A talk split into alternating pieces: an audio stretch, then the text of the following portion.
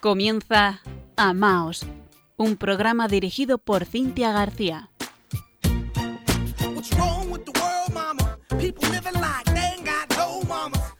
Bienvenidos a Amaos. Queridos oyentes de Radio María, buenas noches. Les saluda Cintia García desde Murcia. Me acompaña Fran Juárez en la parte técnica.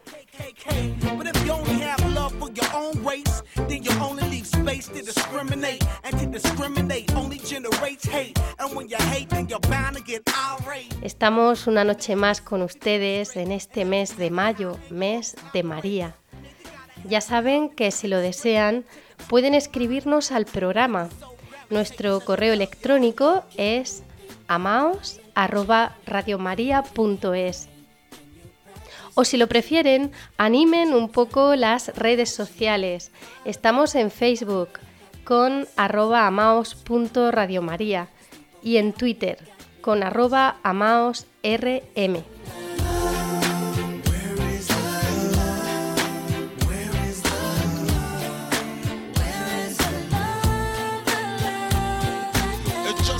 Este mes, además, la campaña Pide de Radio María España se encuentra en la región de Murcia. Durante el mes de mayo mm, pueden ustedes buscar las casitas buzón eh, que están situadas en distintos puntos de nuestra ciudad. En ellas pueden dejar con fe sus peticiones, que después nuestros voluntarios van a llevar a conventos, monasterios, incluso algunas de ellas a la hora santa de nuestra emisora central. Miles de personas van a rezar por nosotros para consultar dónde podemos encontrar estas casitas buzón y cuándo llegarán a otras ciudades de España. Está todo en la web vuelveacasa.es barra pide.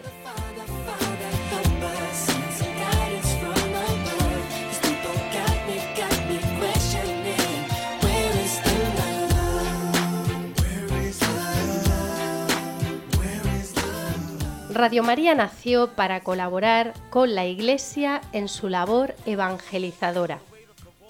Solo por una especial bendición de la Virgen se entiende que lo que era en 1983 una sencilla emisora parroquial en el norte de Italia, en solo cuatro años se convirtiera en una emisora nacional italiana, extendiéndose después por todo el mundo.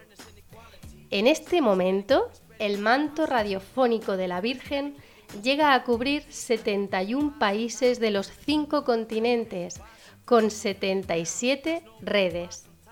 28 en Europa, 21 en África, 22 en América, 6 en Asia y Oceanía.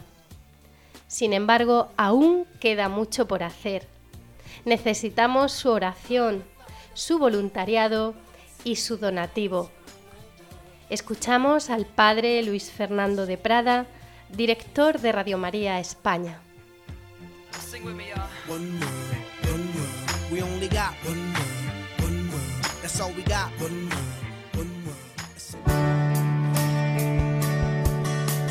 Id al mundo entero y anunciad el Evangelio a toda la creación, dijo Jesús a sus discípulos.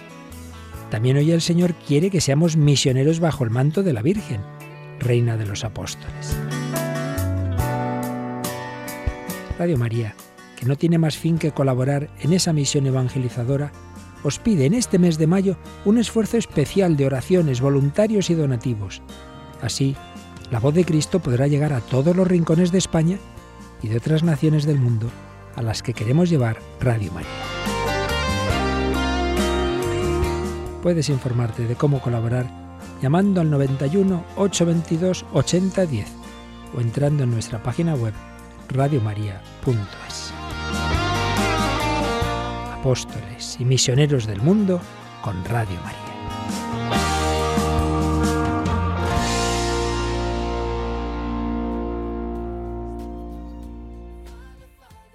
Y ahora sí, comienza Amaos.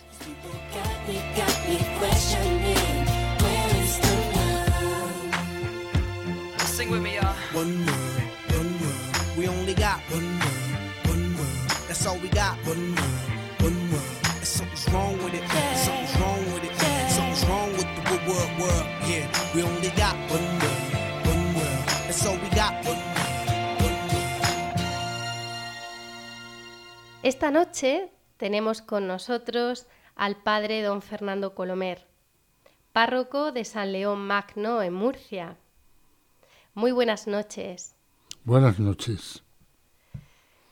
Tras la ascensión del Señor, la Iglesia se prepara estos días para Pentecostés, la fiesta de la venida del Espíritu Santo. Él es el viento que rompe en nuestro corazón, el fuego del amor de Dios que nos purifica y penetra todo, el Paráclito que nos santifica y que viene a nosotros con sus dones, transformando nuestras almas robusteciéndonos para la misión de ser testigos de Jesús. Él es la luz que nos hace entender y nos conduce a la verdad completa. Don Fernando, es importante que los cristianos conozcamos más al Espíritu Santo, pues para que lo invoquemos, seamos dóciles a sus inspiraciones, entendamos que quizás sin Él no podemos hacer nada y quizás así también conocernos un poquito mejor a nosotros mismos y entender el, camino de, de la santidad. Efectivamente lo es. La Trinidad bendita y santa es indivisible, pero las tres divinas personas pues tienen, por así decir, una función distinta o revelan distintos aspectos del misterio de Dios en nuestra alma y por lo tanto es importante pues que nos dirijamos al Padre como Padre, al Hijo como Jesucristo, el Señor, el crucificado resucitado, y al Espíritu Santo como el Espíritu de la verdad y del amor, y que nuestra relación con Dios se enriquezca con la dentro de la unidad, con la diversidad, con la alteridad de las tres divinas personas, ¿no? Es un misterio que nos supera por todos los lados, pero el misterio no se nos da para que lo entendamos, sino para que entremos en él, para que nos sumerjamos en él y para que nos dejemos modelar por él. Y eso incluye, pues, tener una relación con cada una de las tres divinas personas. Sabiendo que en una también están las demás. Efectivamente. Dios es uno y trino. Efectivamente, que Dios, la Trinidad es indivisible, no se puede trocear. No puede decir uno, yo me relaciono con el hijo o con el padre y con los otros dos. No, no tiene eso ningún sentido. ¿eh? Eh, la Trinidad es indivisible, pero si, si, si se nos ha revelado este misterio es justamente para que lo vivamos en toda su riqueza. Y esa riqueza entera se llama Padre, Hijo y Espíritu Santo. Y por lo tanto hay ahí eh, matices, hay ahí tesoros ¿eh? que debemos de explorar y saborear relacionándonos con las tres divinas personas. ¿Y cómo podemos adentrarnos un poquito más en este conocimiento del Espíritu Santo que vamos a recibir ahora en Pentecostés? Bueno, yo creo que es Él quien nos introduce en su propio misterio, ¿no? ¿eh? el Espíritu dice a nuestro Espíritu que somos hijos de Dios, escribe San Pablo, y escribe la primera vez la palabra Espíritu con mayúscula, porque se refiere al Espíritu Santo. Dice a nuestro Espíritu, ahí Espíritu lo escribe con minúscula, porque se refiere a nuestro yo más profundo, a nuestra identidad personal. El Espíritu Santo dice a nuestro Espíritu que somos hijos de Dios. Por lo tanto, es el Espíritu Santo quien nos, nos, nos va revelando nuestra filiación divina, quien nos permite conocer a Dios como Padre, como también escribe San Pablo, que sin la intervención del Espíritu Santo nadie puede decir Jesús es Señor. El reconocimiento de Jesús como Señor es obra en cada uno de nosotros de la acción del Espíritu Santo. Cuando nosotros entramos en relación con Dios, entramos en relación con las tres divinas personas. Pero es el Espíritu Santo al que la liturgia oriental denomina el Rey del Cielo, pues el que nos permite descubrir tanto la filiación divina, la persona del Padre, como eh, la, la, divinidad de Jesucristo, ¿no? el hecho de que Jesús es el Señor, que es el Hijo de Dios hecho hombre por nosotros. Entonces nuestro propio espíritu se une al Espíritu Santo. Estamos entendiendo que Dios no nos anula, no anula nuestro yo. Esto es importante. Eso es importantísimo, porque claro, el misterio del Dios cristiano es justamente que es una alteridad de tres personas en una unidad perfectísima y ninguna de las tres personas anula a las otras dos. No hay ninguna rivalidad, hay una coinonía, hay una comunión eh, profunda, total entre ellas, ¿no? De tal manera que el gozo de cada una de ellas es la afirmación de las otras dos. Y eso mismo se traduce en la relación nuestra con Dios.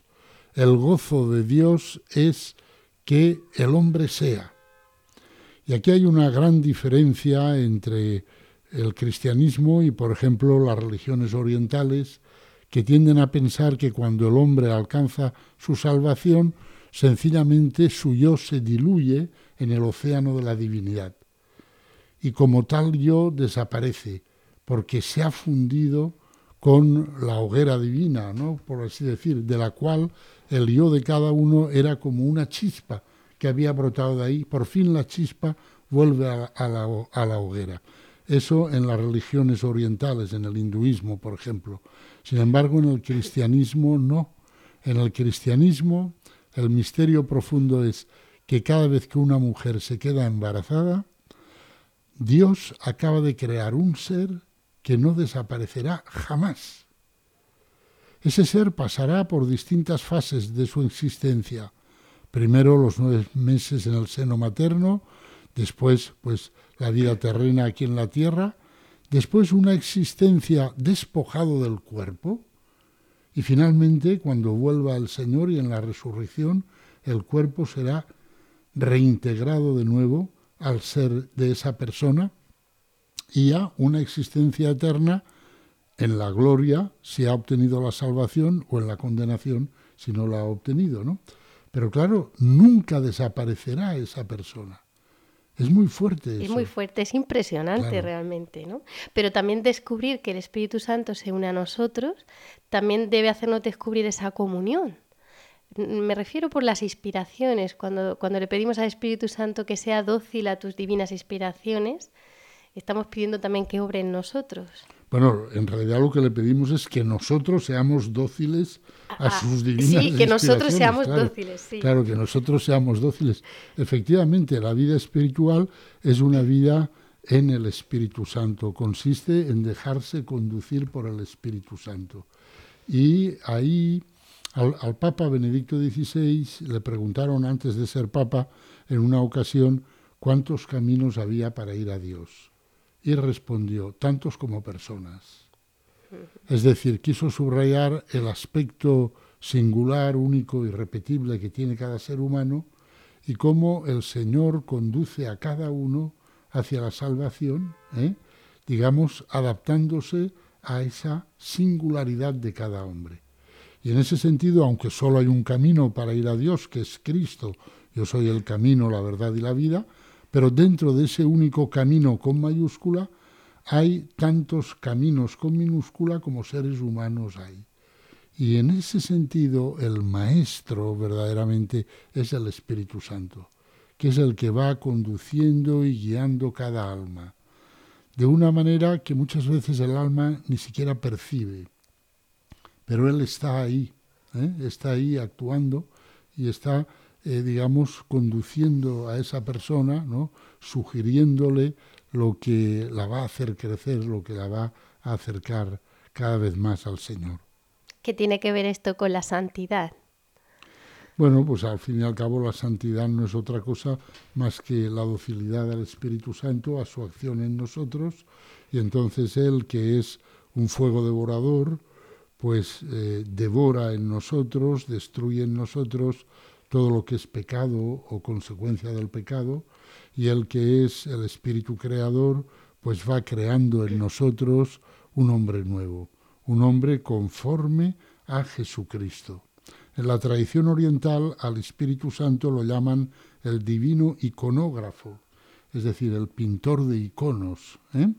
Pero el pintor de iconos no en tablas, sino en el corazón de los fieles. Él es el que va dibujando en nosotros, con nuestro ser, el rostro bendito del Señor. Al final, la santidad no es otra cosa más que, digamos, la reproducción del rostro de Cristo en cada uno de nosotros según eh, nuestra propia y peculiar manera de ser, según nuestra propia singularidad. En eso consiste la santidad, en que cada hombre llegue a ser un icono viviente del Señor, un lugar de la presencia del Señor.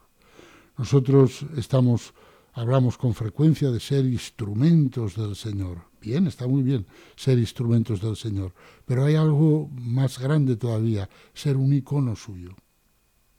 Es decir, ser un lugar de su presencia, ser un, un hombre, una mujer que quien lo conozca, quien lo trata, que se encuentra ante algo misterioso, algo raro, que es la presencia de Cristo en él. ¿no? Y todo eso es obra del Espíritu Santo, el divino iconógrafo, el que nos va convirtiendo a nosotros en iconos del Señor. Es impresionante.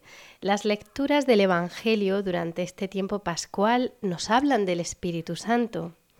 En los Hechos de los Apóstoles hemos visto cómo la Iglesia gozaba de paz, se iba construyendo, progresaba en la fidelidad al Señor y se multiplicaba animada por el Espíritu. El Evangelio de Juan nos recuerda el mandamiento del amor y cómo quien guarda los mandamientos permanece en Dios y Dios en él. Y en esto conocemos que permanece en nosotros por el Espíritu que nos dio. El defensor, el Espíritu Santo que envía el Padre en el nombre de Jesús, es quien nos lo enseña todo y nos va recordando todo lo que Jesús ha dicho. El Padre no niega el Espíritu Santo a quien se lo pide. En definitiva, existe una norma que nos manda a amar, pero a la vez una gracia interior que nos da la fuerza para hacerlo. Y como dice San Agustín, el amor que llevamos en el corazón es lo que nos mueve, lo que nos lleva a todas partes. Don Fernando, si no llevamos el Espíritu de Dios en nuestro corazón, ¿qué llevamos? Pues eh, seguramente algo que no será demasiado bueno. es lo más probable. Yo, bueno, me estoy riendo un poco, ¿no? Porque claro, es que uno se lo pregunta. Hoy se está perdiendo el sentido del pecado, ha dejado de hablarse del pecado y mucho menos de los pecados capitales, que habitan en nosotros y que son origen, cabeza de otros pecados. ¿Hay que hablar de ellos? Sí, por supuesto, porque hay que ser realistas. El realismo es un homenaje a la verdad. La verdad es la realidad y hay que ver la realidad tal como es. Y la realidad del hombre, después del pecado de Adán, es que en nuestra alma hay como siete malas raíces que están ahí bajo tierra y que a poco que, en fin, que nos descuidemos y, y, por supuesto, si las alimentamos, enseguida retoñan. Y esas siete malas raíces son lo que la tradición de, catequética de la Iglesia llama los siete pecados capitales, ¿no? La soberbia, la ira, la lujuria, la envidia, la gula, la pereza, etc. Y, y claro, hemos de contar con ello, hemos de contar con ello. Hemos de saber que esa dificultad la vamos a tener mientras estemos aquí en la tierra. Cuando uno contempla la situación real del hombre, pues uno comprende que es necesario que muramos. Hemos de morir para entrar en un estado en el que Dios pueda arrancar de nosotros esas raíces que están tan, tan arraigadas, ¿no? Eh, quitar de nosotros esos hilos de complicidad con el pecado y retejer nuestro ser sin ninguna presencia del pecado. Pero eso es una operación tan delicada ¿eh? que solo la puede hacer Dios y supone una anestesia general tan fuerte como, como es la muerte, ¿no? Para ponernos en un estado de disponibilidad absoluta en las manos de Dios y que Él pueda recrear nuestro ser. Pero qué hermoso sería una sociedad santificada, una sociedad de, verdad con el Espíritu del Señor presente. Por eso sí que es cierto que, que sí que hay que hablar del pecado, y habrá que hablar del pecado capital y de cómo atajarlo. ¿Es cierto que el orgullo es el peor pecado? Hombre, yo creo que sí. Normalmente mm, todos los autores o casi todos dicen que sí, ¿no? Que es la, la soberbia es la raíz de todo pecado, ¿no? Y efectivamente, pero esa sociedad existirá y es la Jerusalén celestial. En realidad ya eh, ha empezado a existir, aunque todavía no haya llegado a su plenitud, plenitud total que llegará cuando vuelva el Señor, ¿no? Entonces, esa y después aquí pues eh, digamos en la precariedad de nuestra existencia terrena, pues en la Iglesia podemos vivir como pequeños anticipos de esa realidad. ¿eh? No es, eh, no estamos en la perfección que habrá allí, en la ausencia total de pecado, pero eh, viviendo en la Iglesia, viviendo en la comunión con Dios y con los hermanos, pues atisbamos, ¿no? Tenemos como una pregustación de las realidades del cielo, ¿no? De lo que será un mundo así sin, sin, digamos, sin pecado, ¿no? La Iglesia debe, debe brillar por la presencia del Espíritu Santo. También sabemos que el Espíritu nos trae la paz, nos trae la unidad. Quizás esto también nos... La unidad en la pluralidad y en la diversidad, que no somos... No hay una... Eh, Homogeneidad. Exacto. Pero también podemos identificar lo que no es del Espíritu de Dios por esto, ¿verdad? Reconocer que si hay algo que me separa de la comunión, mm, que rompe la paz, eh, que no es del Espíritu de, Dios. Sí, efectivamente. El Espíritu Santo es el que genera la comunión en la Iglesia. Una de las imágenes eh, con las que se describe a la Iglesia es templo del Espíritu Santo. Es el lugar donde habita el Espíritu Santo. Y el Espíritu Santo es el admirable constructor de la unidad por la abundancia y diversidad de sus dones, como canta la liturgia en una de las misas del Espíritu Santo. De tal manera que efectivamente el Espíritu Santo nos hace unos, pero manteniendo nuestras diferencias. Nos concede eh, ese arte verdaderamente divino, no humano, verdaderamente sobrenatural, no natural, que es poder vivir una unidad, una armonía, sin reducir al otro a lo que yo soy, ni sin que el otro me reduzca a mí a lo que él es, sino manteniendo la diferencia, manteniendo la distinción. Para el Señor, mm, ninguno de los que Él ha creado le sobra ni le estorba. Lo único que estorba es el pecado. Pero cada ser es portador de una belleza única y Dios no se ha equivocado nunca al crear ningún ser. Después ese ser habrá respondido o no a, la gracia que ha recibido del ser. ¿eh? Habrá respondido o no al designio divino sobre él. Pero el Señor no se ha equivocado al crearlo, no está de más. ¿eh? Hasta el gorrión ha encontrado una casa, la golondrina unido, donde colocar sus polluelos, tus altares, Señor del universo, dice uno de los de los salmos, ¿no?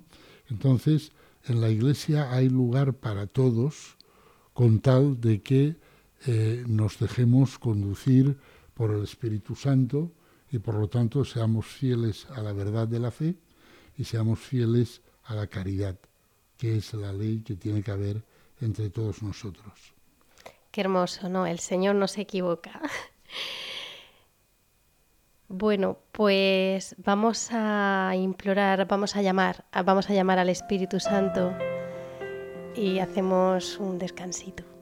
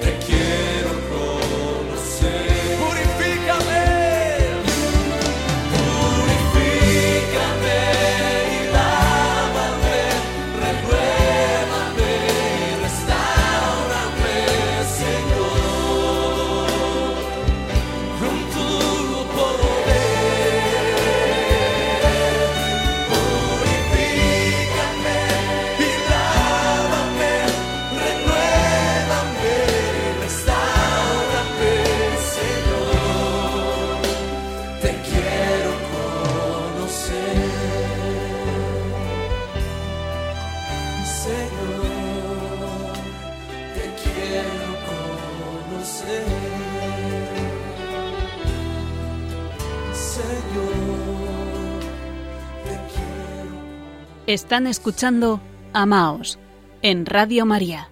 ven Espíritu Santo, ven. El quinto domingo de Pascua leíamos el Evangelio sobre la vid y los sarmientos.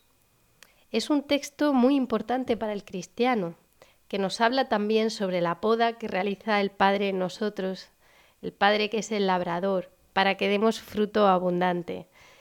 Y de un modo muy visual podemos entender también la fecundidad. ¿Qué es dar fruto? Pues me gustaría, hoy aprovechando que tenemos aquí a don Fernando Colomer, que, que nos hable un poquito de este Evangelio y de la poda. a ver. Pues la poda, evidentemente, es una imagen muy expresiva y no es nada grata, No. porque significa que me van a cortar algo, ¿verdad?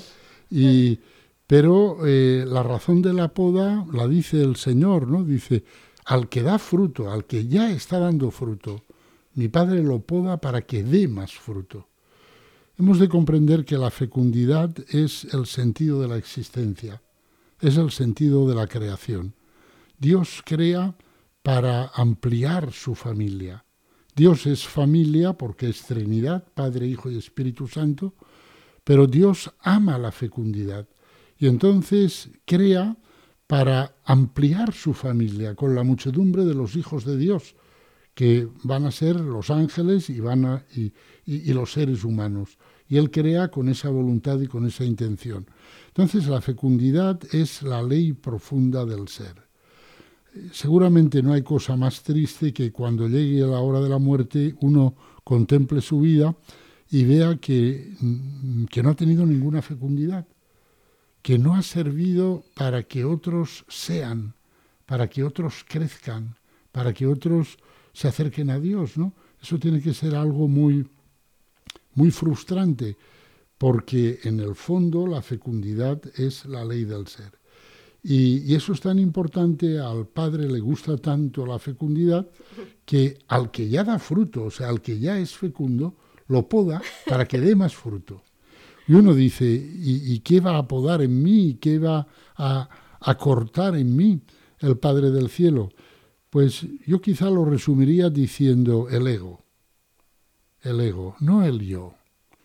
El yo es santo y bendito, lo ha creado Dios ha creado, no ha creado dos seres iguales y cada uno tiene un yo singular, único, irrepetible, pero ese yo se reviste como de una costra de egoísmo, de pecado, de pretensión de ser eh, la razón última de todo, de pretensión de dominar a todos, de querer que todo funcione según él, etcétera, que es fruto de esos siete pecados capitales y esa costra que reviste el yo y con la que el yo mmm, tiende a identificarse a poco que se descuide, a poco que no vigile su corazón, tiende a identificarse con ello, eso es lo que el padre tiene que podar. Y eso suele, suele ocurrir a través de los acontecimientos negativos de la vida. Bueno, negativos, que nosotros llamamos negativos, ¿no? mientras nuestra vida se parece a un desfile de modelos en el cual uno se pasea por una alfombra roja y, y, le hacen fotos y todo el mundo aplaude, pues el ego sigue engordando, engordando, engordando, ¿no? Pero cuando la vida nos da algún golpe, por problemas de salud, por problemas de trabajo, por situaciones familiares, por las circunstancias que sean, entonces el hombre entra ahí en una situación de despojo, que puede ser providencial y de la que se puede servir el Padre del Cielo para ir recortando nuestro ego y que florezca nuestro verdadero yo, ¿eh? nuestro yo singular. En un salmo leemos, me estuvo bien el sufrir, así aprendí tus mandatos, que es una manera de decir, gracias a que lo pasé mal, te conocí mejor, Señor. Y yo me atrevería a añadir, te conocí mejor porque me conocí mejor a mí mismo. Cuando iba por la alfombra roja y todos me aplaudían, yo me creía que era, en fin, eh, ¿eh? Lo, lo, más bonito, lo más guay de todo. ¿eh? Pero cuando lo pasé mal, entonces empecé a darme cuenta de las malas raíces que hay en mí. Tomé conciencia, me asusté de ver reacciones íntimas que había en mi corazón. Me dio miedo ver de lo que yo soy capaz si tú no me sostienes, Señor. Entonces comprendí que te necesito, que necesito recurrir a ti, que tú eres el buen pastor y que yo no me sé defender del lobo porque a veces el lobo soy yo y necesito que tú me lleves en tus brazos. Entonces me estuvo bien el sufrir, así aprendí tus mandatos, ¿no? Así me, eh, me, me dejé abrazar por ti, me dejé llevar por ti, ¿no? Te reconocí como mi Salvador y te dije, sálvame, Señor.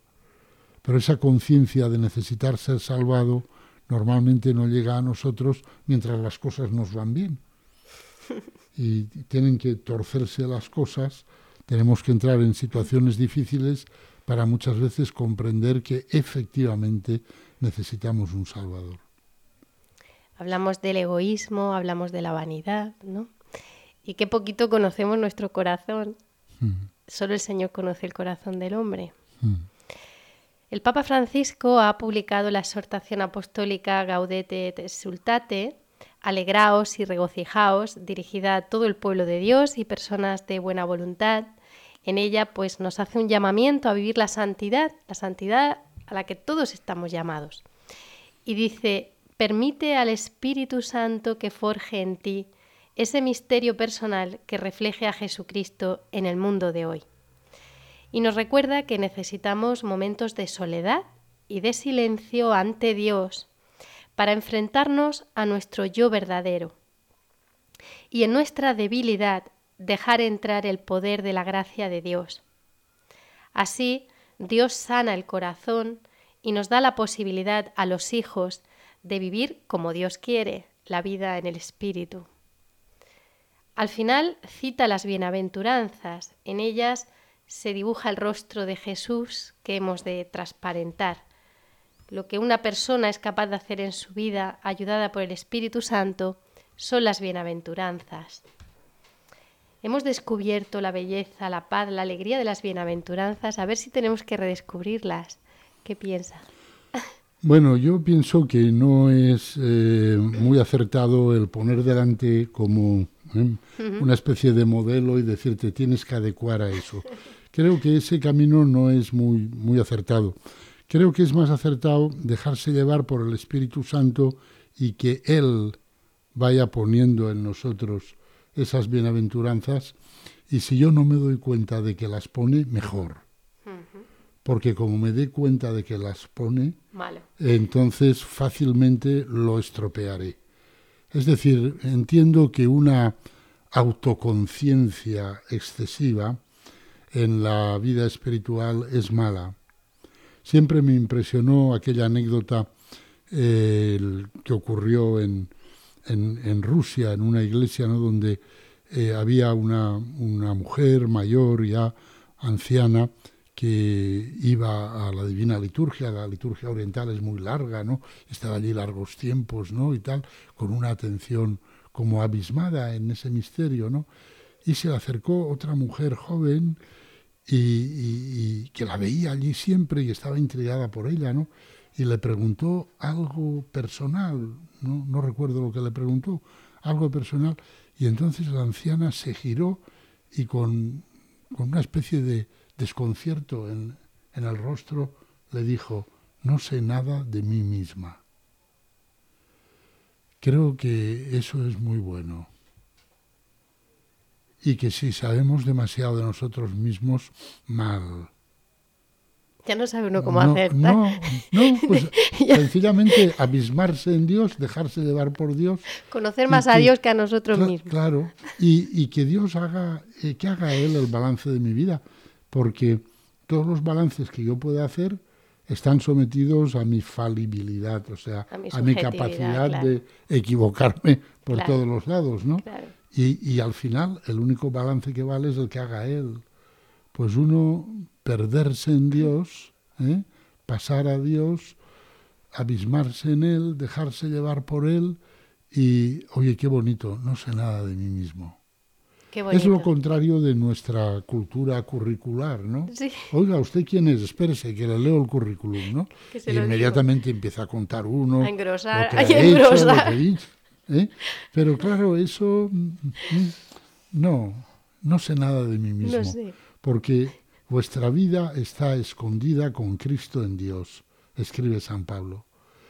Y Cristo está sentado a la derecha del Padre. Cuando aparezca Cristo, entonces apareceréis también vosotros en gloria. Pero hasta ese momento la vida de cada hombre es un misterio y la santidad de cada hombre más misterio todavía. Entonces, eh, por eso decía que no me gusta como tener Qué bonito, un código sí, sí, delante, sí. ¿no? Y empezar a hacer comparaciones. Decir, bueno, vamos a ver, este... No, vemos ¿cómo- el corazón cómo de eres Jesús. manso? El ¿Cómo corazón eres de- de claro, pobre? claro, ¿Cómo eres claro, de...? eh? claro. Quiero también que, bueno, que no dejemos de, de citar a la Santísima Virgen María en este mes de mayo. Ella es la esposa del Espíritu Santo. Recordemos que los apóstoles antes de Pentecostés perseveraban unánimes en la oración con algunas mujeres y con María, la Madre de Jesús. Estaban todos juntos.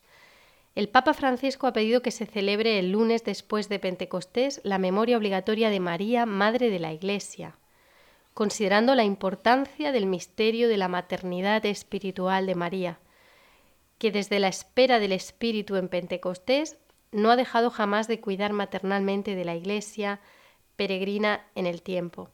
Nosotros siempre decimos que María es modelo para nosotros y que ella pues nos ayuda a reconocer también ¿no? el, es- el espíritu que habita en la iglesia y en el corazón de, de cada hombre, de cada fiel, como en un, como en un templo.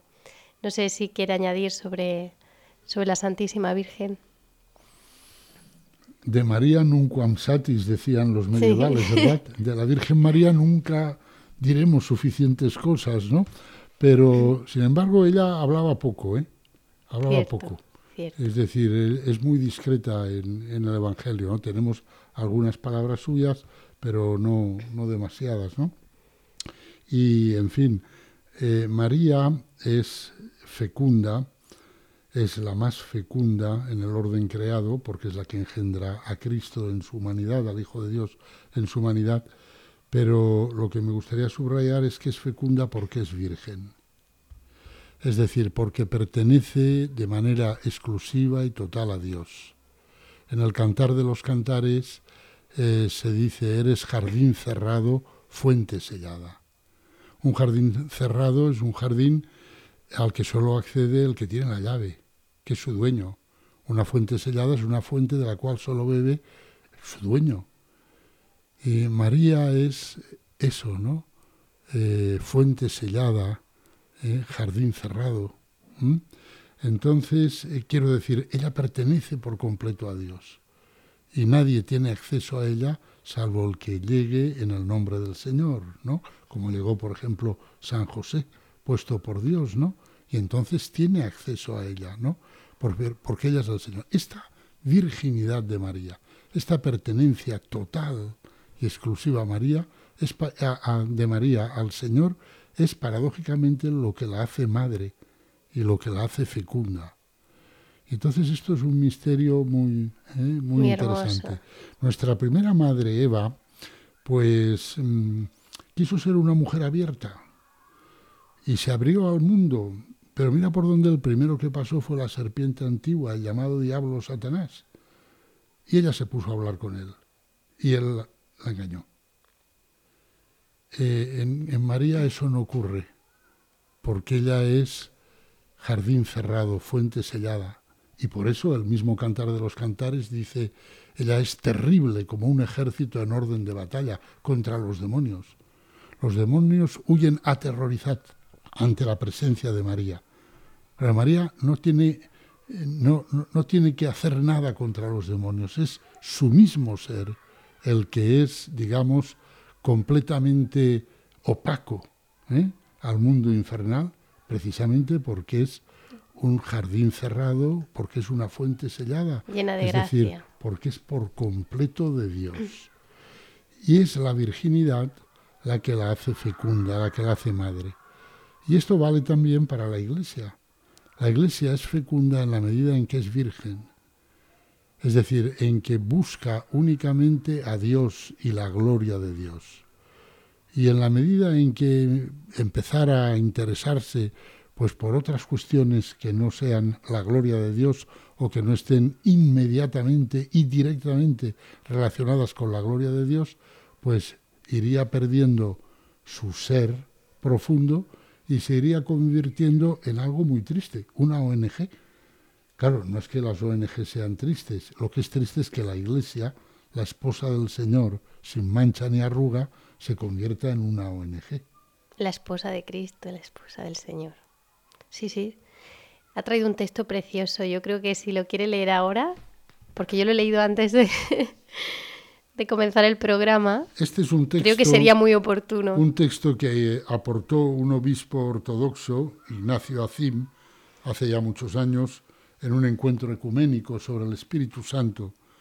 Y dice así, si el Espíritu de aquel que resucitó a Jesús de entre los muertos habita en vosotros, aquel que resucitó a Cristo de entre los muertos dará también vida a vuestros cuerpos mortales por su Espíritu que habita en vosotros.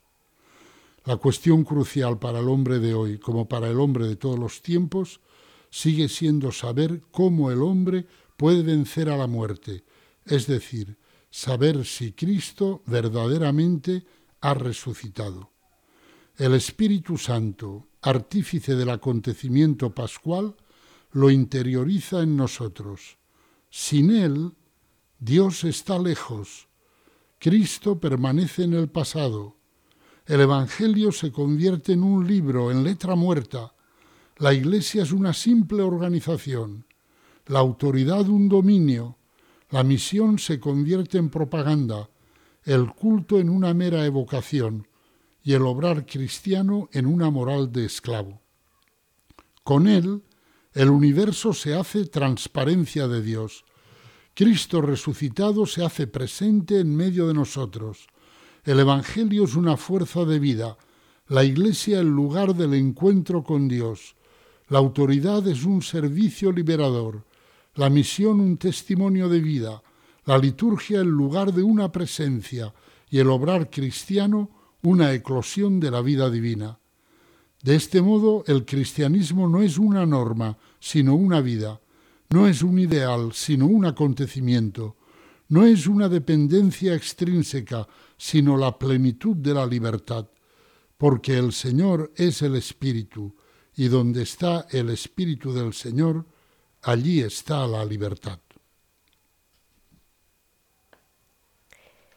Muchísimas gracias al padre don Fernando Colomer, párroco de San León Magno, en Murcia, por acompañarnos una vez más en Amaos Radio María.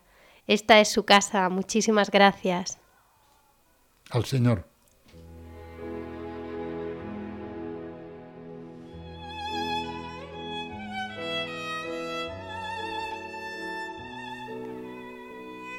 Cerramos este programa con María, abriéndonos a la acción del Espíritu Santo, todos aquellos que deseamos consagrarle nuestro corazón. Oremos.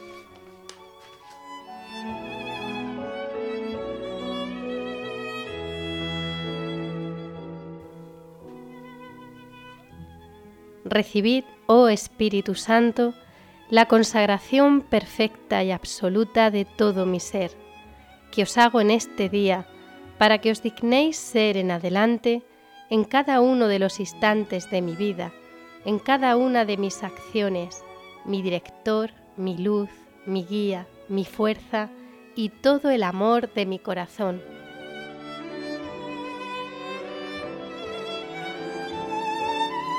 Yo me abandono sin reservas a vuestras divinas operaciones y quiero ser siempre dócil a vuestras santas inspiraciones. Oh Santo Espíritu, dignaos formarme con María y en María, según el modelo de vuestro amado Jesús. Gloria al Padre Creador, gloria al Hijo Redentor, gloria al Espíritu Santo Santificador. Amén.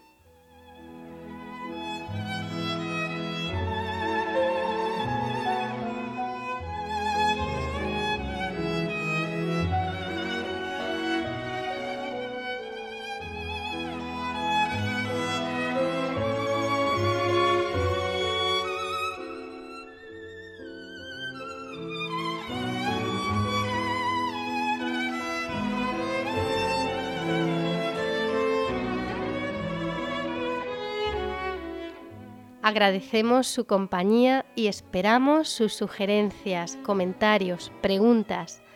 Los pueden enviar a nuestro programa a través del correo electrónico amaos@radiomaria.es. Tenemos una nueva cita en cuatro semanas, el lunes 11 de junio a las 21 horas. Hasta entonces, sigan escuchando la programación de Radio María y amaos. Un saludo y que Dios les bendiga.